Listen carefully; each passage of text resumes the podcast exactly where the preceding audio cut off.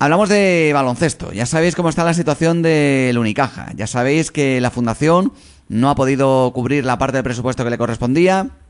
Hay una orden europea por ahí que impide que los bancos, pues, de alguna manera, pues, eh, ofrezcan dividendos a sus, eh, vamos, a sus eh, administradores, a sus gestores, que tampoco puedan repartirlo a la fundación para estas obras sociales que a las que se dedican las fundaciones bancarias sea como fuere, por las causas que, haya, el caso es que la Fundación no puede cubrir los 4 millones de euros de presupuesto a los que estaba comprometido. ¿Qué pasa con ese dinero? Porque el presupuesto, a fin de cuentas, son los gastos y los ingresos. Pero claro, son unos gastos, normalmente se hacen los presupuestos y te quedas a cero, habitualmente. Puedes tener un pequeño superávit, puedes tener un pequeño déficit, pero no lo puedes tener de el 50%, porque entonces es la ruina, ¿no?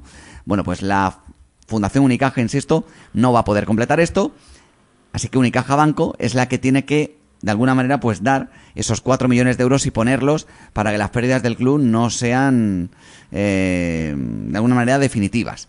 De cara a la temporada que viene, ¿qué es la que más preocupa?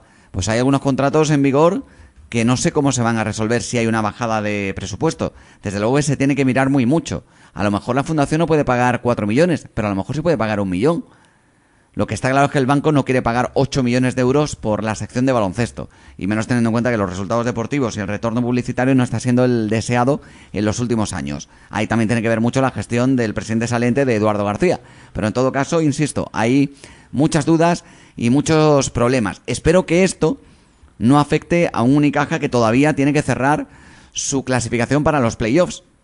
Esta semana, por ejemplo, no va a jugar y ya no va a jugar hasta casi mediados del, mes de abril pero que no afecte que el vestuario sea un búnker es primordial y fundamental de cara al final de, temporada. Y que luego además ya no solo son los jugadores con contrato en vigor, sino por ejemplo tener a un Yannick Enzosa, que es uno de los jugadores con más potencial del Unicaja y también del baloncesto que se juega en España. Hasta tal punto de que hace ya un tiempecito, pero sobre todo y especialmente desde que es jugador del Unicaja y ha rompido el ACB, que la Federación Española de Baloncesto quiere conseguir su nacionalización para que ayude, en, ya sea en las categorías inferiores o incluso en algún momento en la absoluta.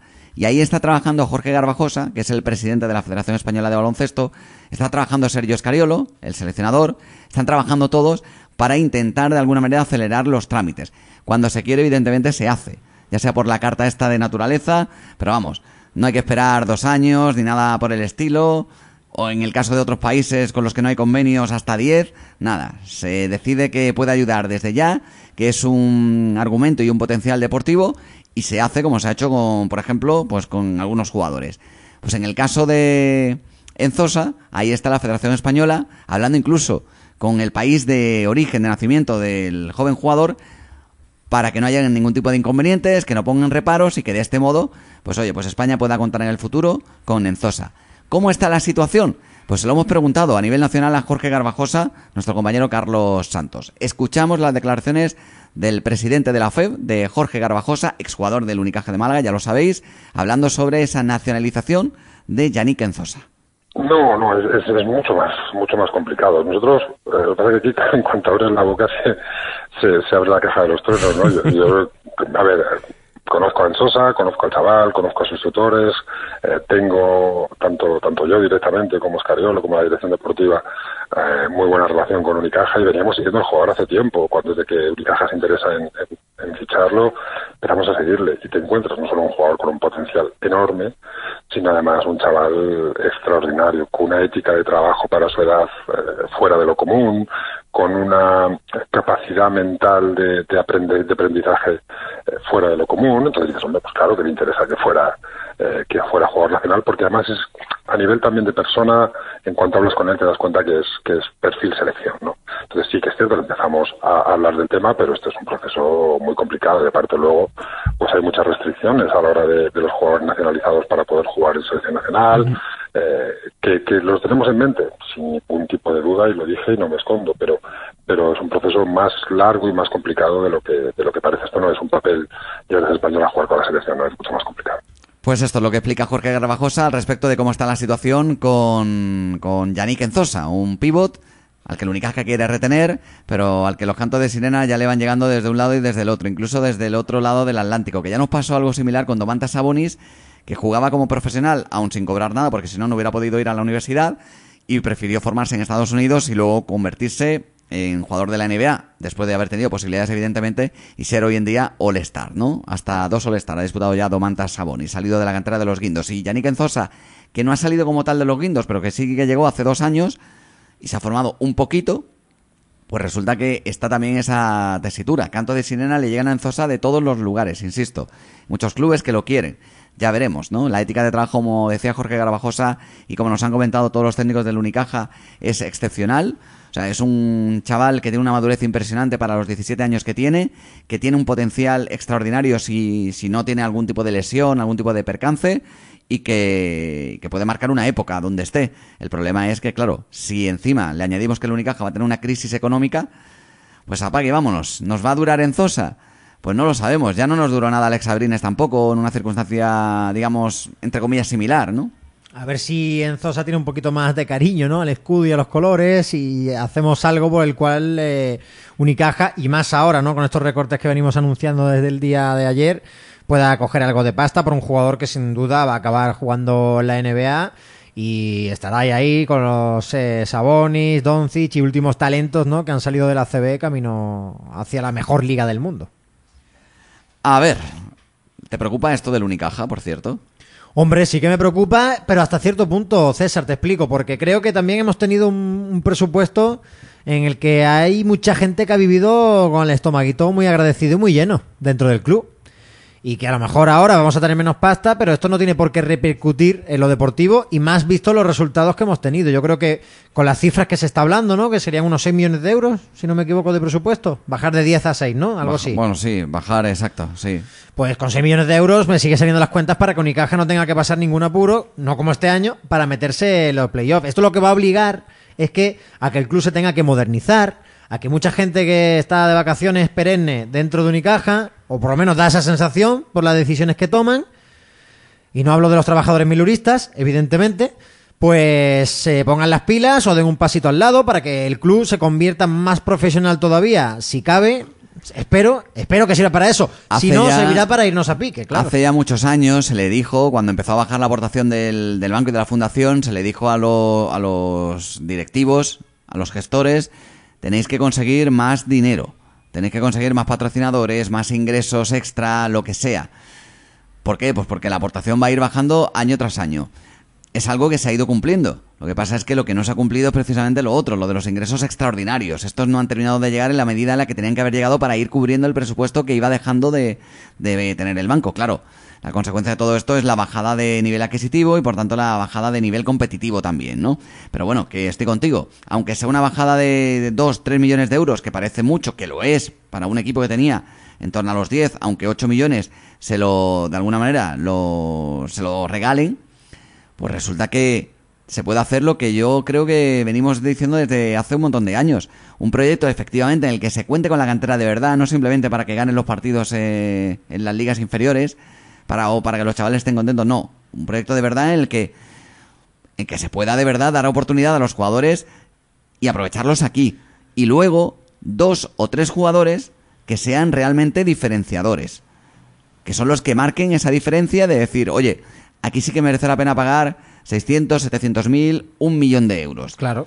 Pero no pagar por medianías o por jugadores que no están dando el nivel, pues pagarles 900 mil o un millón de euros como estamos viendo con algún que otro jugador de la, de la plantilla. Y lo de fumarse el equipo femenino, pues lo mismo. A lo mejor 600.000 euros es demasiado para hacer un equipo femenino. A lo mejor, como dice aquí un oyente que está en nuestros comentarios de nuestra página web, ¿eh? Jesús Frías, que con 150.000 euros también se puede hacer un equipo femenino muy competente. A lo mejor sin jugadoras extranjeras, como Ana Pocek, pero con jugadoras de, de nivel también españolas. que ¿Quieres muchas potenciar, veces- potenciar el baloncesto? ¿Quieres eh, hacerlo con arraigo? Pues oye, pues gente de la casa, que sale más barata y lo mismo le das la oportunidad y a lo mejor dentro de, no ahora, sino tres o cuatro años, te dan el rendimiento que, que te pueden dar, no inmediato quizás, pero sí con confianza y con, y con futuro. Y es algo, insisto, a mí me parece, yo cuando supe que eran 600.000 euros lo que se están gastando en el equipo femenino, insisto, con todos los respetos, ¿eh? Pero es que ni a nivel competitivo ni a nivel mediático tiene la repercusión para gastarte esa pasta. Es que es una pasta, ¿eh?